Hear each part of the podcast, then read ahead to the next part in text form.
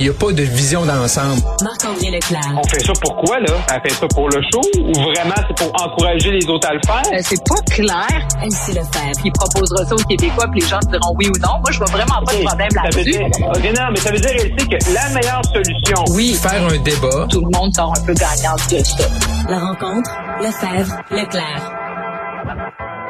Salut à vous deux. Allô? Bonjour. Bon, avez-vous mangé du popcorn hier en regardant le débat en français à la chefferie du Parti conservateur, Marc-André?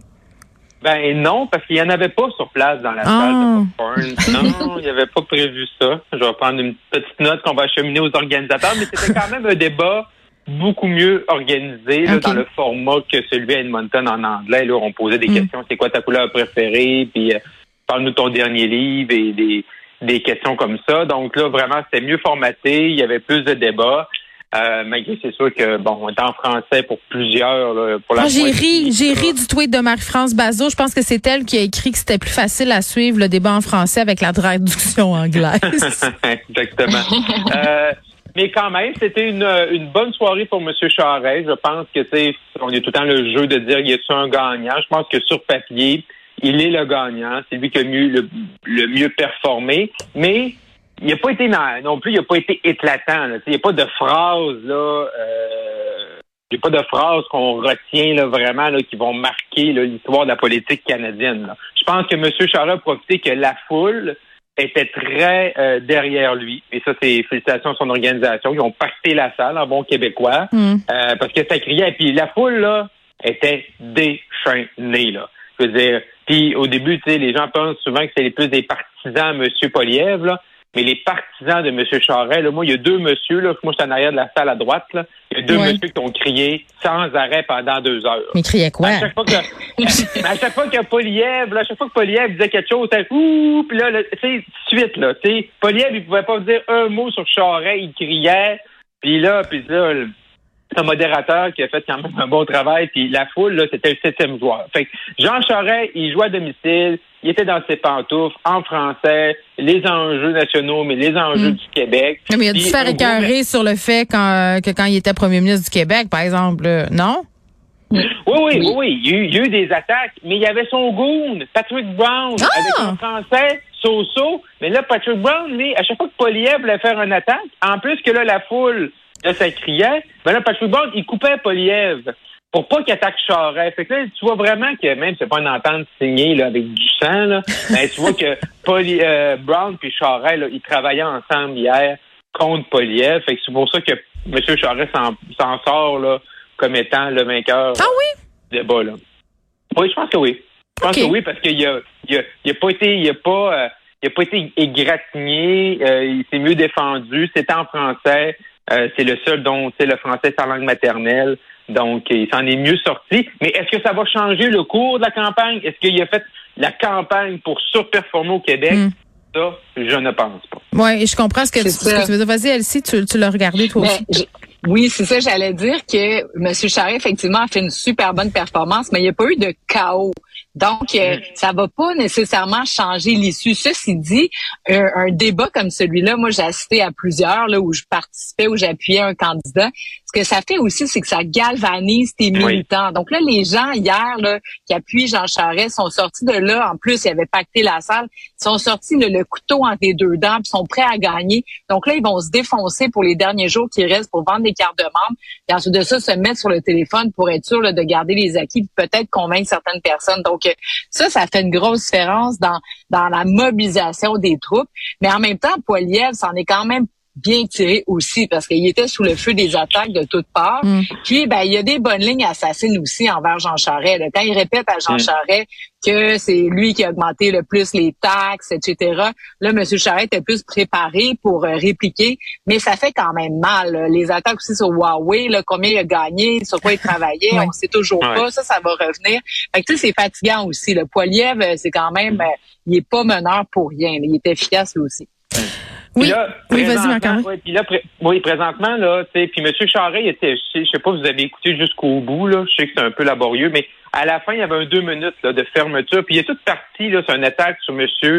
Poliev sur la politique à l'américaine, puis les slogans, puis les attaques. Bon, là, on dirait que M. Charest, il oublie dans le temps qu'il a démonisé Mario Dumont, puis que M. Slogan, les deux mains sur le volant, Jean Charest en était un.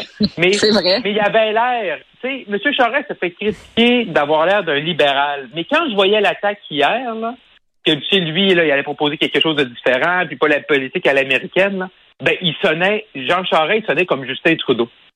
Puis je suis pas sûr que ce narratif-là lui sert vraiment. Il est content de l'avoir fait, mais pour la base militante, les républicains là, euh, américains, là, ça leur fait pas vraiment peur. Là. Fait que là, encore une fois, M. Charest, il parlait aux gens qui sont pas dans la salle puis qui sont pas dans le parti. Puis euh, en plus de sonner comme comme Justin Trudeau, puis sortir une espèce d'épouvantail, puis tu ressemble à Donald Trump. T'sais. Fait que là, M. Charest, il a l'air content de son coup. Euh, son équipe spin ça, mais pas sûr que comme, tu sais, comme, tu sais, le dernier, là, tu sais, appel au vote, Hmm. pas sûr que dans le Parti conservateur, il frappe sur le bon clou. Là.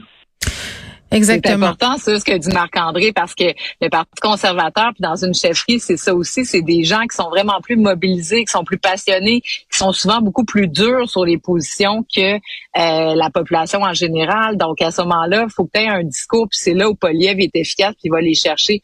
Donc, Jean Charest, en voulant être le grand unificateur, ben il va moins chercher les gens parce qu'il est moins polarisant quelque part. Donc euh, on, donc ça va être vraiment délicat. Ça va être vraiment, euh, ça va jouer au coude à coude là, selon les, les circonscriptions.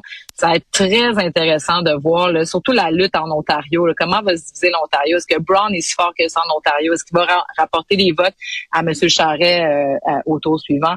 C'est là que ça va jouer beaucoup, beaucoup, beaucoup. Elsie, tu tenais à parler de la grève des avocats de l'aide juridique euh, qui demandent en fait euh, pas grand-chose pour être honnête. Je comprends pas pourquoi on, on leur donne pas. Ils demandent d'être payés le même salaire que les procureurs de la couronne. Ben c'est ça. Donc il y a les avocats de l'aide juridique, puis il y a aussi le juge en chef euh, du Québec. Donc euh, la justice, c'est vraiment pas un thème qui est sexy, c'est pas quelque chose qui suscite les passions parce que dans l'esprit général, les avocats, c'est des gens riches, euh, c'est des gens euh, bon, euh, c'est c'est professions libérales, donc euh, c'est des notables, tu sais qui, qui qui habituellement gagnent beaucoup d'argent, puis c'est pas vrai nécessairement. Puis là, on a vraiment un enjeu au Québec avec notre système de justice, il manque de ressources d'une part, mais les gens sont aussi sous-payés. Puis ça, ça fait en sorte que ben, on perd des talents, puis que nos cours de justice peuvent avoir un problème à fonctionner. Et là, si on n'en parle pas, si on se mobilise pas comme société, la justice est fondamentale.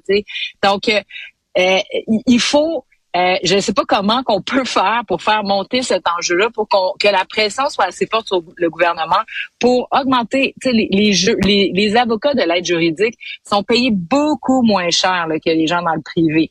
Donc euh, là, eux autres, ce qu'ils demandent, c'est la parité. Donc, au moins, dans leur corps de métier, d'être paritaire. Ensuite de ça, puis si on compare là, les, les avocats qui plaident, par exemple, pour la couronne au fédéral, à titre d'exemple, mais ça n'a pas de commune mesure. C'est important de rémunérer comme il faut euh, le personnel juridique qui travaille pour l'État, qui travaille pour le gouvernement, qui travaille pour nous, qui travaille à défendre euh, souvent les personnes euh, innocentes. Donc, euh, Oui, puis comme euh, une des pierres angulaires de notre système de justice, c'est que tout le monde a le droit à une défense pleine et entière, juste et équitable. Ben, il faut que tout le monde puisse y avoir accès à cette défense-là. Tu sais, fait que s'il n'y a pas de- d'avocat de l'aide Exactement. juridique, ça vient tout de suite donner un coup de pied dans ce principe-là. Là. Ben, s'il y a ça, mais s'il n'y a pas les greffiers greffières, Ouais. euh, s'il n'y a pas non plus le personnel de soutien pour que les procureurs puissent, parce que là, on a, on a entendu le juge en chef, on a entendu les avocats de l'aide juridique, mais les procureurs aussi sont sortis il n'y a pas si longtemps. Donc, euh, tous les corps de métier de l'appareil juridique québécois sont sous-financés, sont en problématique. Il faut vraiment qu'on donne un coup de barre là-dedans parce que sinon, on, tu sais, avec l'arrêt Jordan, c'est des procédures même qui vont s'arrêter, puis on va tous en être victimes euh, au bout de la ligne, puis on va se demander pourquoi. Marc-André, élargissement de l'aide médicale à mourir ben, du projet de loi, en fait. Oui. Oui, effectivement. Donc, on on a vu le projet de loi hier qui était annoncé pour élargir, surtout pour le consentement, le préalable. Et ce matin, il y a quand même eu un gros dénouement parce que, tu sais, il y avait toute une commission, là, tu sais, trans, euh, avec plusieurs partis, puis, tu avec euh, chapeauté, là, par euh, la députée, là, caquiste de Robertval, là, Nancy Guillemette, euh, également Véronique Yvon était là-dessus. Fait qu'ils ont présenté un rapport, 11 recommandations. Et là, quand le projet de loi est tombé, là, il y avait tout l'aspect des personnes atteintes d'un handicap neuromoteur, là, donc les gens qui sont touchés, par exemple, par la SLA. Et là, ça, ça n'avait pas été discuté. Là. Fait que ça, c'est un peu surprenant. Ça n'a pas été discuté par le comité, mais le collège émettait le demandait. Fait que ça s'est retrouvé devant le projet de loi. je pense que heureusement, surtout qu'on est en fin de session, avant les élections, heureusement ce matin, M. Dubé a dit on va l'enlever, on va s'en tenir à ce qui été discuté à travers les partis pour permettre une adoption rapide. Surtout que c'est un sujet qui est tellement délicat. Hein. Chaque Québécois, je pense, a sa propre définition de l'aide médicale à mourir, sa propre position. Je pense qu'on on avance comme société là-dedans, mais il faut avancer à un pas correct. Surtout, il faut s'assurer que les partis politiques, tout le monde est à l'aise. Il n'y a pas de partisanerie à faire avec ça. Euh, donc, à partir de ce moment-là, je pense que M. Dubé a bien fait de reculer. Ça n'avait pas été discuté, ça avait été tassé par le comité. La commission, ça n'avait pas été étudié. Ça aurait été une erreur d'essayer de forcer ça, surtout en fin de session, puis la campagne euh, qui est à nos portes. Oui, exactement. Je ne sais pas si j'allais juste ajouter que dans ce cas-là, encore Véronique Yvon euh, se montre vraiment euh, à la hauteur de la situation parce que je pense que c'est vraiment elle qui a comme ramené un peu tout le monde à l'autre pour dire hey, tu sais, est-ce que vous réalisez les mm-hmm. impacts et les enjeux C'est son dossier, hein, elle le porte depuis de nombreuses années. Elle est vraiment exceptionnelle euh, dans ce dossier-là particulièrement, elle excelle, mais dans les dossiers en général, mais vraiment une chance qu'on l'a pour ce dossier-là, vraiment. Mm. Mais on la perd. Elle s'en va. Malheureusement, ah, malheureusement. c'est vraiment poche.